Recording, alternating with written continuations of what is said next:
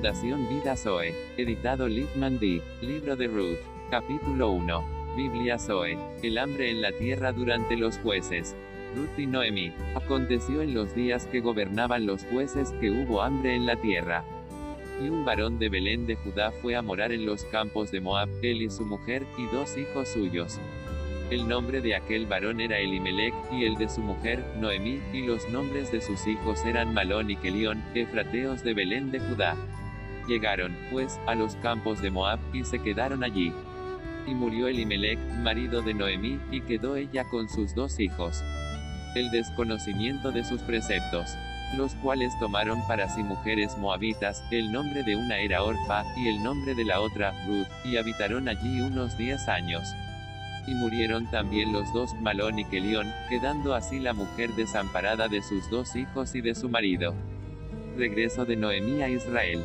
Entonces se levantó con sus nueras, y regresó de los campos de Moab, porque oyó en el campo de Moab que Jehová había visitado a su pueblo para darles pan.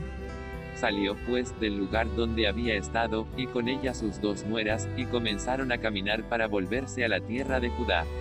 La bendición de Noemí. Y Noemí dijo a sus dos nueras, Andad, volveos cada una a la casa de su madre.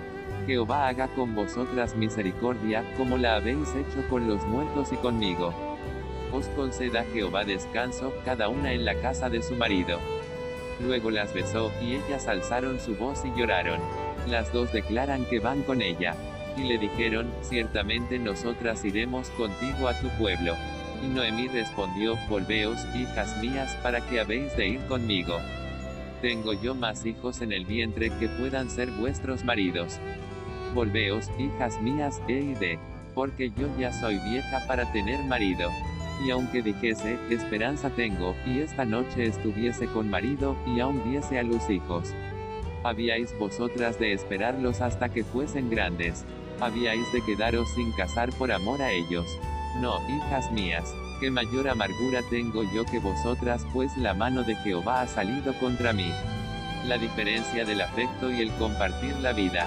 Y ellas alzaron otra vez su voz y lloraron, y Orfa besó a su suegra, mas Ruth se quedó con ella. Y Noemí dijo, He aquí tu cuñada se ha vuelto a su pueblo y a sus dioses, vuélvete tú tras ella. El verdadero amor, la gloria del vaciarse de sí misma. Respondió Ruth, no me ruegues que te deje. Y me aparte de ti, porque, a donde quiera que tú fueres, iré yo. Y donde quiera que vivieres, viviré. Tu pueblo será mi pueblo. Y tu Dios mi Dios. Donde tú murieres, moriré yo, y allí seré sepultada. Así me haga Jehová, y aún me añada, que solo la muerte hará separación entre nosotras dos. La verdadera resolución es final. Y viendo Noemí que estaba tan resuelta a ir con ella, no dijo más. Anduvieron, pues, ellas dos hasta que llegaron a Belén, y aconteció que habiendo entrado en Belén, toda la ciudad se conmovió por causa de ellas. Y decían, ¿no es esta Noemí? El Todopoderoso prueba a su pueblo. Y ella les respondía, no me llaméis Noemí, sino llamadme Mara, porque en grande amargura me ha puesto el Todopoderoso.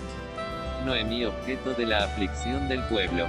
Yo me fui llena, pero Jehová me ha vuelto con las manos vacías porque me llamaréis Noemí, ya que Jehová ha dado testimonio contra mí. Y el Todopoderoso me ha afligido. Así volvió Noemí, y Ruth la Moabita su nuera con ella, volvió de los campos de Moab, y llegaron a Belén al comienzo de la siega de la cebada.